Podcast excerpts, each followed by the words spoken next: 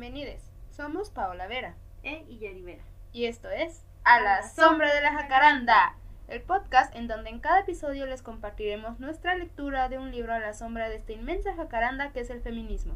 Así daremos juntos el primer paso para cuestionar y replantear nuestro lugar en este mundo patriarcal.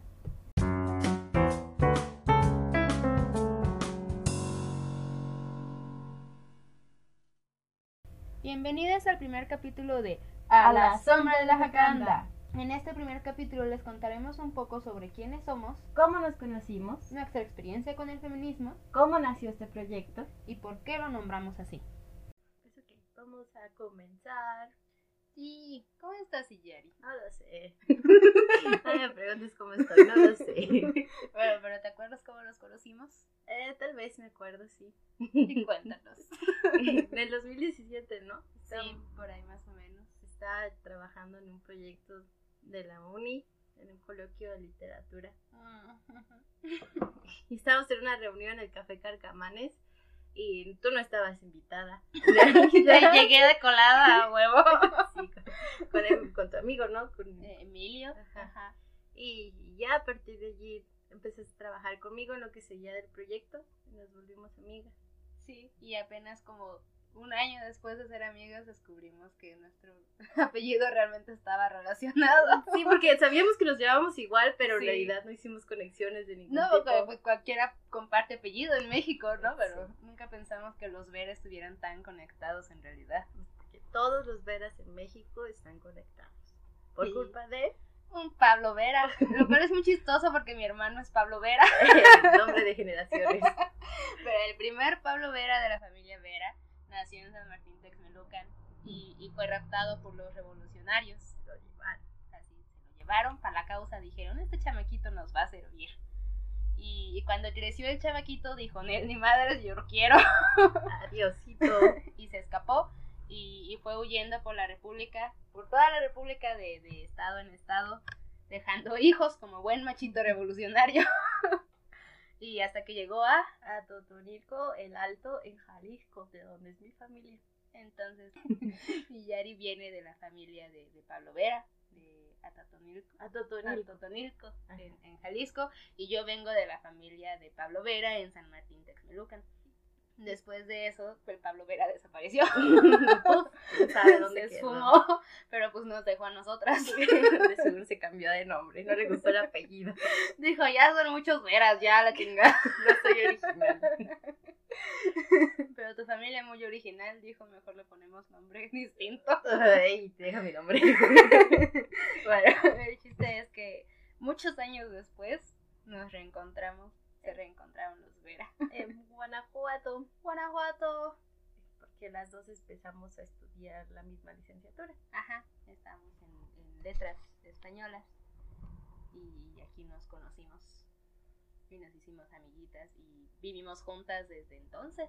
Sí, de hecho Ajá. Y bueno, estando las dos acá en Guanajuato, descubrimos en realidad el feminismo. Bueno, pero por separado y después tuvimos una optativa juntas. Ajá.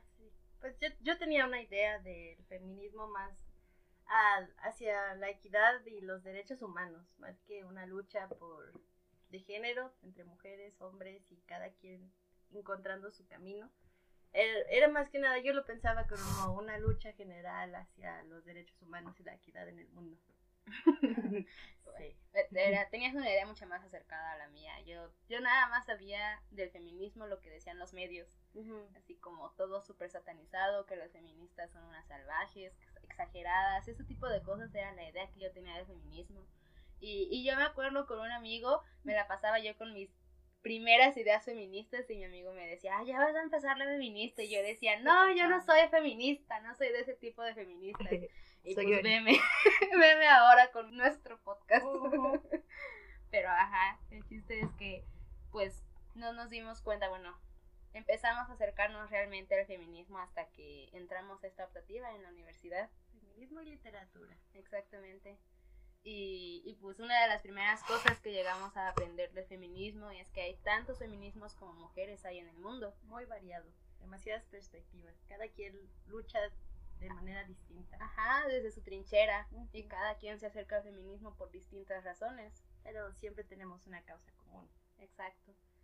siempre va, va a estar esa causa común, aunque cada una luche desde distintas trincheras y de distinta manera, pero lo importante es que todas buscamos lo mismo, que es que caiga el patriarcado. se va a caer. se va a caer. sí. En esa misma clase conocimos el feminismo interseccional, ¿no? sí, Y de, eh, nos- pero en realidad no sabíamos que era el feminismo interseccional, No. como que así nos introdujeron al feminismo y más adelante yo descubrí que eso era, así que ese era el nombre. que ese era el nombre. Y, y- pero como así conocimos el feminismo, así nos gustó y así lo adoptamos. Nosotras nos, nos ubicamos dentro de esa rama del feminismo interseccional. Porque se advierte que el ser mujer no es el único motivo de discriminación en el mundo y porque la opresión del patriarcado está en todos lados y con todos lados y daña y controla a, a todos, A ¿no? todos, to- todos somos víctimas de esta opresión. en especial los que están afuera de lo establecido, de lo normal.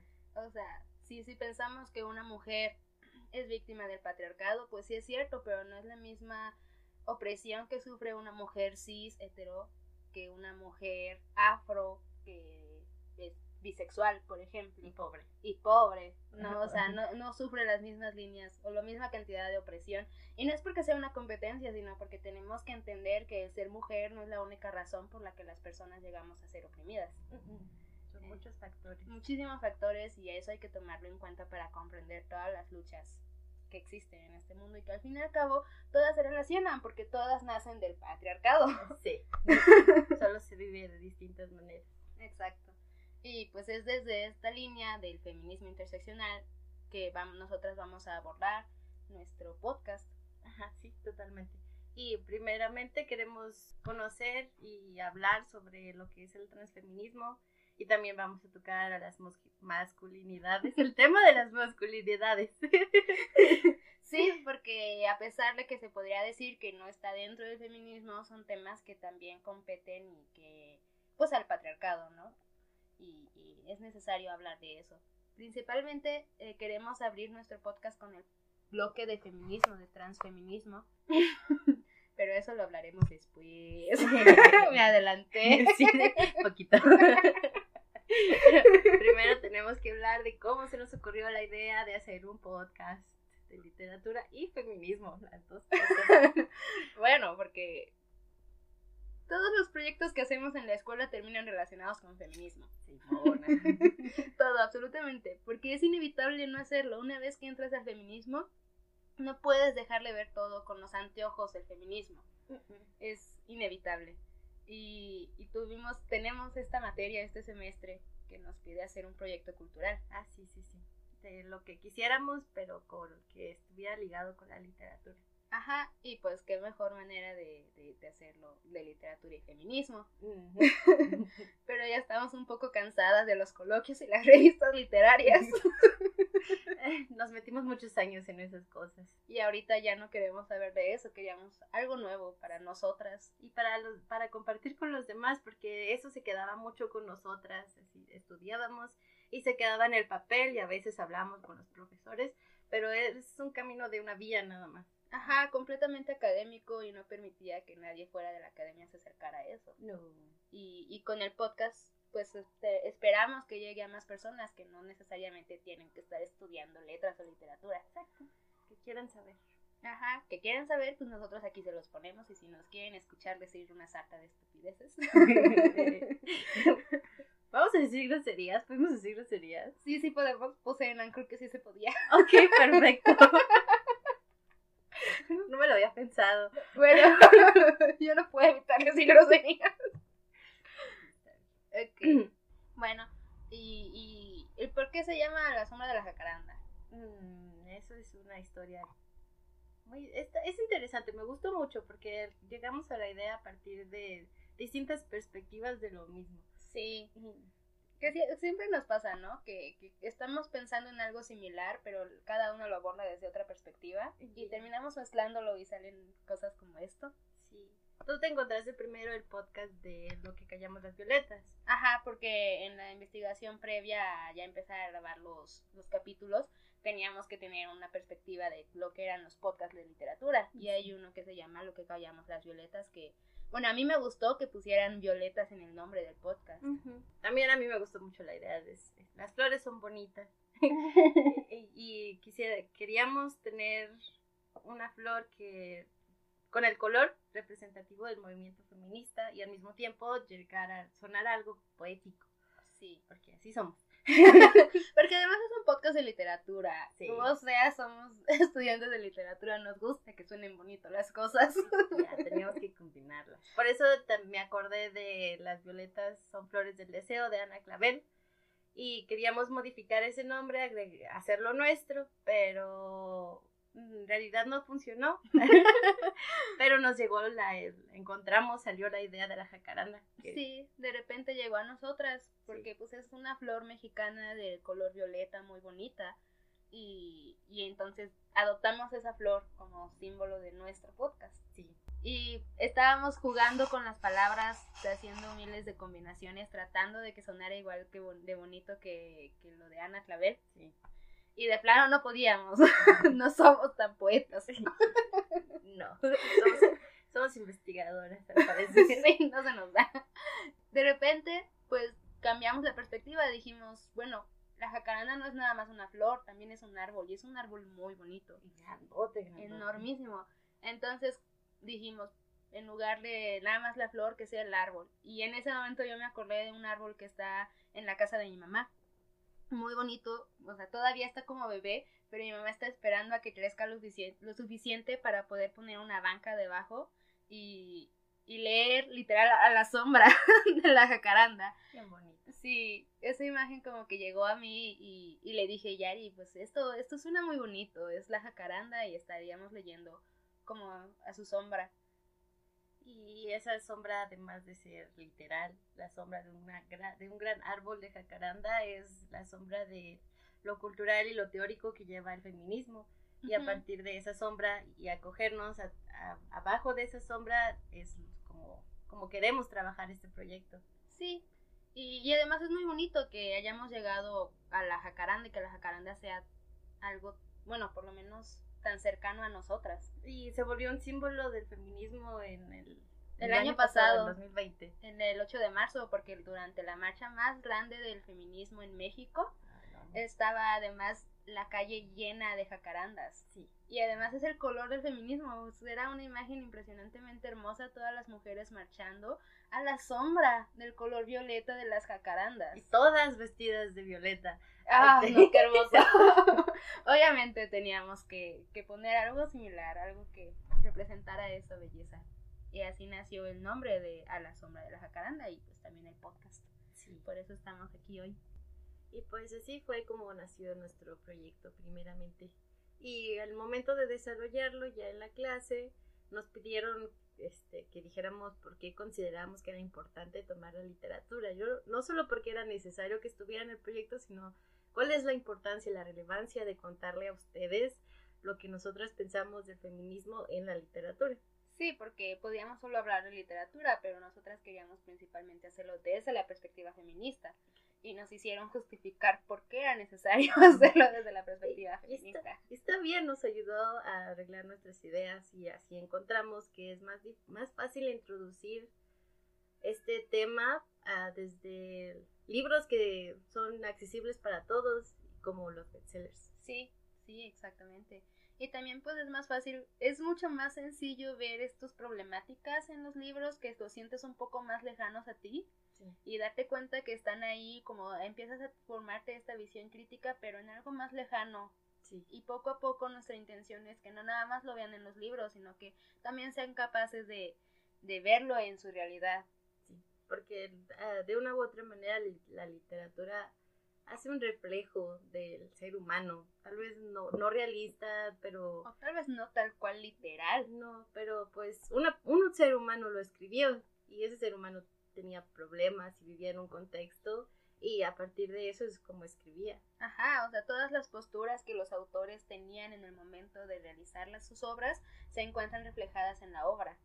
Y nosotros como lectores podemos verlas y podemos estar de acuerdo o no poder o no estar de acuerdo, pero lo importante es ver que están ahí. Darte cuenta, analizar cómo se mueve algo dentro del, del libro.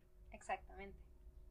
Y pues uno de, o sea, no necesariamente tienen que ser obras obras literarias, esas súper canónicas, como Juan Rolfo, clásicos griegos.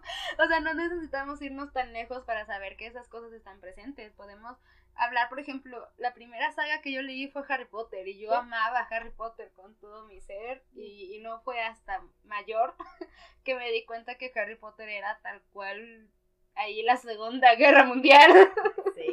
Bien intenso. Sí, o sea, y, y en los libros no nada más vamos, no, no nada más se ven problemáticas de feminismo, son las que nosotras queremos abordar. Sí. Pero hay otras cosas como Harry Potter y los Juegos del Hambre. Los Juegos Ajá. del Hambre tienen muchísimo de capitalismo Sí, también. y las estructuras del poder y cómo nada más los que están en la cima son los que tienen dinero y viven cómodamente, pero conforme más se van abajando de la, a- se, a- alejando, Sí, Alejandro. eso, abajando. pues se van para abajo. es lo mismo putaras. Conforme más se van alejando de esta cima, pues peor está su situación, tanto económica como de salud, todo. Es muy extremo, son, son extremi- eh, extremidades. son puntos extremos entre la riqueza extrema y la pobreza extrema que están presentes en el capitalismo y te los están mostrando dentro de los libros del juego, de los juegos del hambre. Sí, tal vez podemos pensar, o sea, nos van a decir como de, pero es un libro, obviamente así no va a ser en la realidad, pero si los vemos, no todos los distritos de los Juegos del Hambre están tan mal como el Distrito 12. No. Los que están en medio están mejor y se podría decir que son las distintas clases. El capitalismo nada más te dice la clase alta, la clase media y la clase baja, pero no son solo esas tres. Entre la clase baja y la clase media hay muchos otros tipos, niveles de, de pobreza y de medianez. y luego está la clase media alta también. Sí, sí, sí. Lo, fácilmente podríamos identificarlos en los distritos, este, estos distintos niveles o clases de económicas y están ahí, nada más que nosotros no los vemos y necesitamos que nos los pongan así como en los Juegos del Hambre para ver que realmente están ahí. Sí. Nosotros nos encontramos todos revueltos en un pueblo, en una ciudad, en un país. Y también cada quien está en su propia burbuja. Exactamente. Y, y elegimos cerrar los ojos ante estas cosas. Sí. Y por eso es más fácil verlas en la literatura. También como, bueno, yo no leí en realidad Divergente. tú- Bueno, sí, pues eh, en Divergente también está el asunto de los del capitalismo, pero pero desde otro aspecto está la necesidad de hacer algo, de ser productivo todo el tiempo. bueno, sí, eso sí lo, eso sí lo he sentido. Solo no lo he leído. Lo ha sentido, está en Sí. nuestras vidas. O sea, eh, basta con verme a mí que me, me deprimo si me acuesto un día entero porque siento que tendría que estar haciendo cosas. Eso Sí. no es sano, eso no está bien. Y es una idea que el capitalismo nos ha dado de que tenemos que ser productivos, que tenemos que servir a la sociedad y que todos tenemos un papel y que no podemos estar descansando porque si descansamos no producimos Y no valemos. y no valemos. Y eso está en Divergente, ¿no? ¿Qué pasa con aquellos que no encajan en, en las facciones? Los echan a, a- a la calle, no sirven de nada y no está cool. No. No solo por no poder identificarte con alguien. y- O sea, es como si a los de literatura nos mandaran a la calle porque no somos productivos. Y pongo comillas súper marcadas porque ¿qué- ¿quién define qué es productivo? El capitalismo porque tenemos que darle dinero al capitalismo, ¿no? Bueno, ese es el problema, ¿no? Sí. Bueno, pero por ejemplo también está It. Tú, ya, tú leíste It. Sí, yo leí eso. y es como intentar acordarme de todo lo que hay en, en la, en el libro de eso, de Stephen King. Es como, como intentar destruir hielo. porque son tantas cosas ah, encima de tantas cosas, en especial porque se enfoca mucho en el contexto de los años 80 en Estados Unidos. Y pues hay homofobia, antisemitismo, racismo, todo. Es terrorífico y creo que lo que lo hace tan terrorífico es que refleja al humano de esa época de una Ah, manera muy cruel y muy cruda. Yes.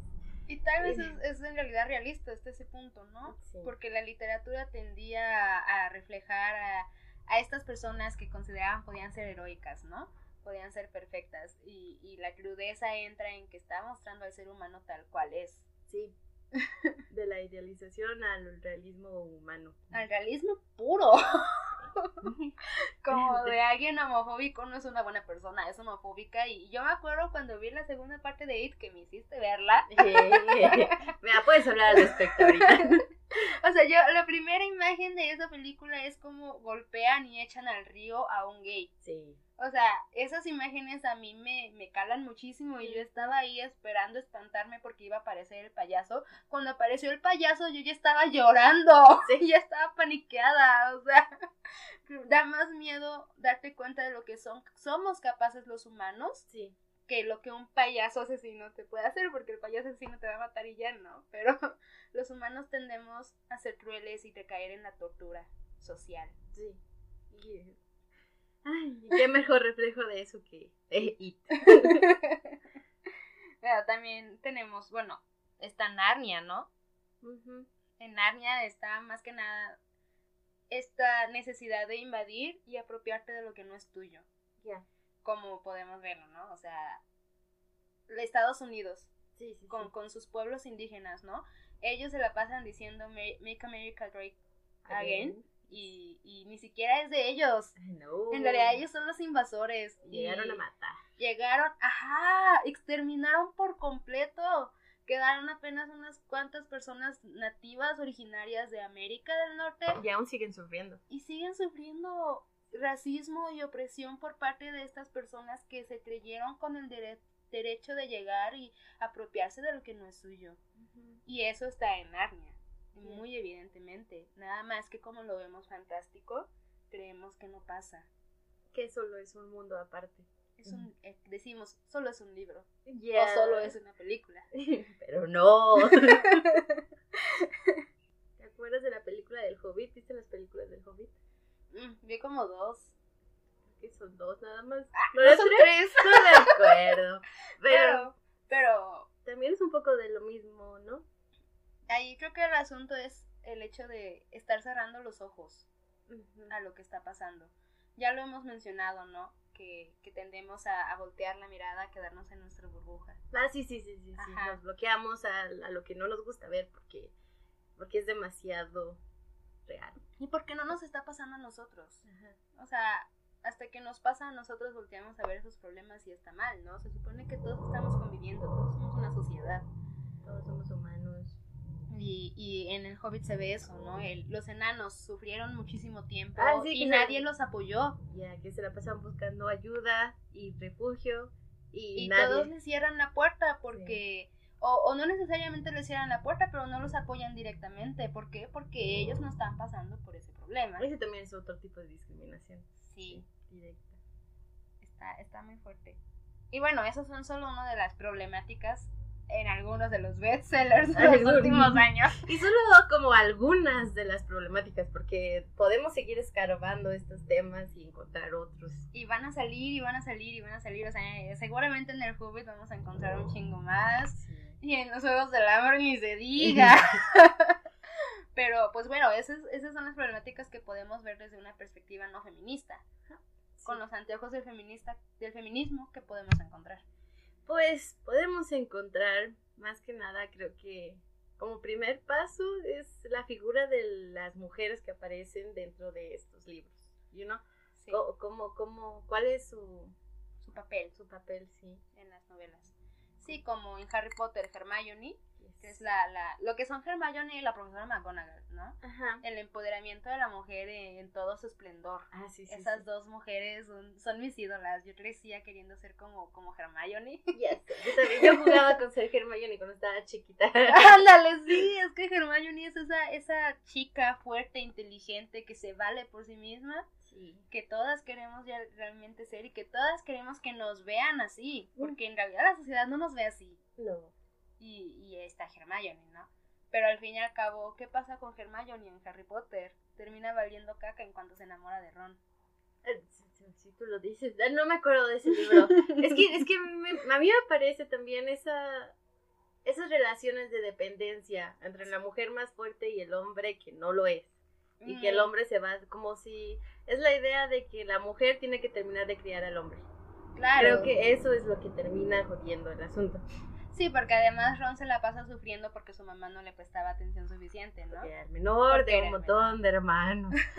Y entonces, ¿qué hace? Se busca una mujer que pueda cuidar de él. Y es- ese es el asunto, sí. Sí, está, está muy cañón, ¿no? O sea, no es como si no pudieran poner una mujer fuerte en una novela sin que termines así, al fin y al cabo, siguiendo este patrón de maternidad, Sí. como en Katniss. Ya, ay no, Katniss no. Eso sí me dolió. Eso mucho. está horrible, está terrible. Este, Spoilers. spoiler alert, si no han leído o visto la saga, les vamos ahorita a spoilear cabroncísimo. Lo siento, creo que también la otra. Pero bueno, Bueno, pero es Harry Potter, es más conocido, ¿no? supongo. Oh, Pero igual, debimos decir al principio spoilers. ¡Spoiler! Por favor, tengan cuidado con los spoilers. A lo mejor lo podemos poner en la descripción. Sí, muy bien. Bueno, El, el asunto con Katniss es que sigue siendo, ¿no? La mujer empoderada, súper fuerte, que puede cuidar de sí misma. Y no solo de sí misma, creo que de su familia. Se vuelve la cabeza de la familia en cuanto no tienen un hombre que las proteja, a pesar de que Gale se la pasa queriendo protegerlas. Sí, Es Katniss la que las protege todo el tiempo. Y no solo a su familia, también a Pita sí. lo protege todo el tiempo. Sí. Ahí podemos caer otra vez en lo de Ron y Hermione, Pita y Katniss. También sí. Pero lo de Katniss está mucho más gacho, ¿no? Porque es que vive trauma tras trauma. Y el asunto es que los libros se tratan del trauma de la guerra, del trauma del capitalismo. Y ella está. Su único deseo es no tener hijos. No reproducirse, porque ¿cómo se va a querer reproducir en un mundo así? Y, sí, y al final hacen que tenga hijos. Y no solo hacen que tenga hijos, ella solo tiene hijos por Pita. Sí. Porque Pita quiere tener hijos, entonces ella tiene hijos, porque es su papel como mujer tener hijos Ya una mujer que no tiene hijos no es una mujer. completa, No. ¿no? Y Y no está bonito. Bueno, en Divergente creo que también tenemos a Trish. tenemos a Trish como empoderamiento femenino. Y, y no nada más empoderamiento femenino, sino es una mujer que se muestra a sí misma impulsiva, agresiva, Lo que no debería lo que ser no una debería mujer. ser una mujer. Se corta el cabello, se tatúa, va en contra de todos los que sus papás quieren que sea. Muy bien. es, es, es Trish, la verdad. O sea, posiblemente haya algo ahí, no me acuerdo, la verdad, hace muchísimo que no veo las películas ni leo los libros, pero yo veo a Trish y digo, me cae mal por ser tan impulsiva, pero al fin y al cabo es lo que no deberíamos ser y está padre que lo sea. Y es la protagonista. Ajá, o sea, alrededor de ella gira todo, ¿no? Sí. Y, y, y, y va en contra de las esferas del poder en la tercera película. Creí que ibas a decir esferas del dragón. Ah. En los círculos de poder. Muy bien. va en contra de los círculos de poder, ¿no? En la última película, cuando se tiene que enfrentar a, a- a la burocracia total, Ay, sí, ok. ajá, termina cayendo un poco, pero ya al final, cuando se da cuenta de que todo está mal, ella despierta, ella dice, no, me vale lo que me digan, me valen que yo tenga que estar aquí calladita viéndome bonita, yo voy a hablar y voy a hacer que se den cuenta de lo que está pasando. Y sí. Perdón por el ruido pasado, pasó una moto. Aquí se escucha todo. Ay, sí, necesitamos una cabina. Está ya muy buena. En fin, ¿qué más? ¿It? Ah, no, It. ¡Dale, date! Y mientras pásame la cheve. ok. En It, más que nada, principalmente podemos dejar el análisis, ya que estamos hablando solo de personajes femeninas, a la. No recuerdo cómo se llama la chica. Ah, sí, Beverly. es la sexualización de la, de la mujer y es la mujer de menor de edad. No, la niña, la niña es sexualizada por todo el mundo. y literalmente, aunque ni siquiera no, no se viste como una como, Una como- cualquiera, si no, queremos. no, no, no. Solo no se viste más allá de su edad. Se viste como normal una niña chiquita. No, no, es que ese es el asunto. El asunto es que ella solo se comporta como es y es la sociedad la que le pone el nombre de, de, de puta, en realidad, porque se junta con hombres. No importa que solo sean amigos, que se la pasen jugando en, su- en la inocencia, la sociedad la marca porque solamente se junta con muchos hombres. Exacto, sí. Ese Pero por ejemplo, en las películas sí te la ponen que se viste muy provocativamente. En el libro no. Eh, porque no tiene justificación si la vistes de esa manera dentro de la película. Porque tiene que ser visual. Tienes que ver y justificar que la están tratando así. En el libro solamente es así porque el, el, mundo en el que vive el terror, en donde se vive, se, se, se envuelve, es lo que la marca. No, qué feo. también hay muchos problemas con el padre, muchos daddy issues. Podemos seguir analizando ese asunto con Beverly. Y darle y darle y darle. Es que creo que Beverly es una figura muy controversial a la que le podríamos dar muchísimo. Le podríamos hasta dedicar un capítulo completo. Sí. Pero no pienso leer ese libro. así que no va a pasar. bueno, si quieren que, que, hagamos un análisis de IT, nos mandan mensaje. y pongo a Iyar y a hablar sola sobre eso. mejor es como, como si yo te lo contara y ya tú reacciones. Ah, me gusta también, eso suena muy bien. Ok. Narnia. Narnia. Ay, Narnia, no. a mí me hace enojar muchísimo la figura de Lucy en Narnia. O sea, tal vez Susan es, sí es la, la, mayor y es empoderada, tiene su arquito y todo, pero pues caemos en lo mismo de que como es mujer ella no puede estar en la guerra en realidad. Ella lucha desde la retaguardia. Sí. Y, y Lucy no lucha. Porque Lucy es esta niña chiquita y no nada, ya, ya ni siquiera cuando es niña, cuando crece también es esta mujer delicada que se encarga de cuidarle a los demás. Es esta figura maternal dentro del reino. Eso es Lucy. Porque obviamente una mujer que cuida de los demás, nada más puede cuidar de los demás. No puede cuidar de sí misma. Se descuida por cuidar a los demás y, y, le dan una daga esperando que nunca lo tenga que usar, pero es que ni siquiera le enseñan a defenderse. Solo se la dan. Solo se la dan. Se la dan y le dicen, allá tú, pero no es como que realmente le En las películas te pasan a, a creo que Edmund con Peter aprendiendo a usar la espada. Lucy quiere aprender y no le enseñan. Ya. ¿Por qué? Porque es una niña chiquita. Y no nada más es una niña chiquita. Cuando crece es la menor. es la figura maternal eso también está un poco mal, ¿no? Porque... claro que está mal. la menor maternal, o sea, la única que va a tener hijos. Pues quién sabe si tenga hijos, pero por lo menos su reino son sus hijos. Ella es la que tiene la poción para revivir a todos. Porque es Lucy la que tiene la poción. Ya, ok. ya. Está muy gacho. Y bueno, el Hobbit y el Señor de los Anillos. Creo que no tenemos mucho que decir ahí porque no hay figuras. no. Y las que están son sumamente hermosas. Superpoderosas, femeninas, hermosas. Y ya. Eowyn se supone, la, la elfa de, de Aragorn. Sí. Se supone que es muy poderosa. Y en las películas te la ponen que se la pasa llorando. Ya, no. Esa es una degradación de la figura de la mujer. Sí, diciendo que única, no importa qué tan poderosa sea, se va a seguir dejando llevar por sus sentimientos.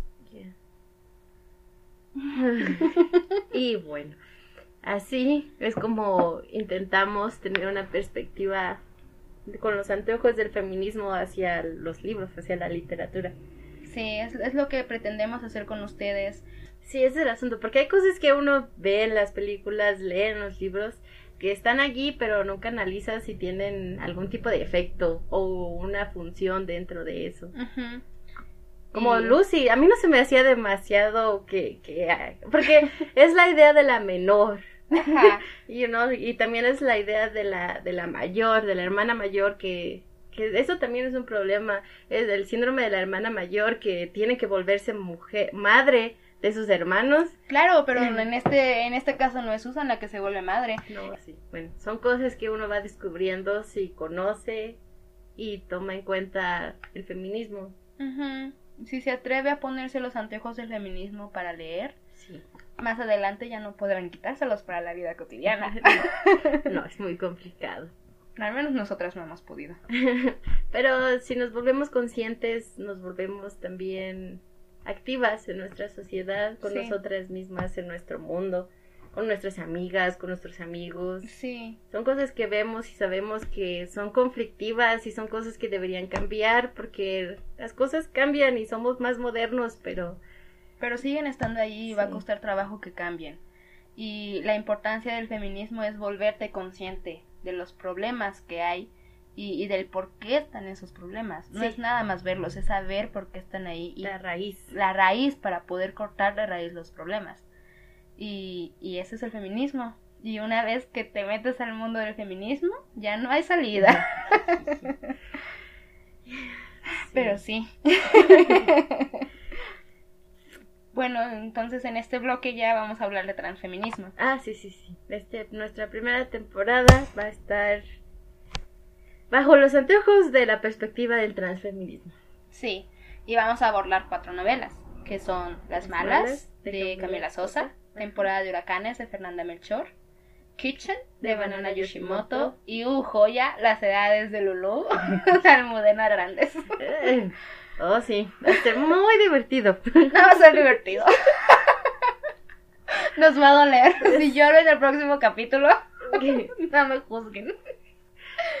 Porque están tremendos estos temas. Pero son temas que son necesarios tratar. Tratar y tratar de comprender. Ya, porque no podemos quitarle las voces ni los espacios a aquellas personas que sí han experimentado en, carne propia las problemáticas que nosotros abordamos objetivamente desde una literatura. Pero estamos intentando tomar estos pasos para intentar comprender y conocer y, ajá. Pues empatizar un poco con ellos, ¿no? Es necesario empatizar porque en estos últimos, bueno, no en estos últimos, ya tiene rato, ¿no? Que que se abrió un debate muy intenso en redes sociales sobre el transfeminismo, específicamente, al menos en mis redes sociales. Todos los días me sale una publicación sobre si el feminismo debería aceptar el transfeminismo. Que porque no son mujeres, que porque no sé qué, que no sé cuánto. Y creo que ahí el problema es que se pierde de vista las otras grandes cantidades de opresiones que ha sufrido la comunidad trans. Sí. A lo largo de desde que empezó el patriarcado, ¿no? Yo creo, sí. desde siempre. siempre ha estado ahí. siempre. los humanos siempre hemos estado allí y nosotros como humanos hemos ido transformándonos y viviendo nuestras vidas de distintas maneras y la discriminación hacia lo que es distinto siempre ha estado allí. Siempre. ¿Y, qué, más distinto que la comunidad trans? Y no solo por ser distinto tenemos que tratarlo de esa manera. Entonces creo que es necesario empatizar y ver por lo que han pasado para poder hacer un mundo un poco mejor. Sí, ayudar un poco. Sí, y dejarle de desprestigiar la causa, porque esa causa es tan importante como la causa del feminismo y como la causa del Black Lives Matter.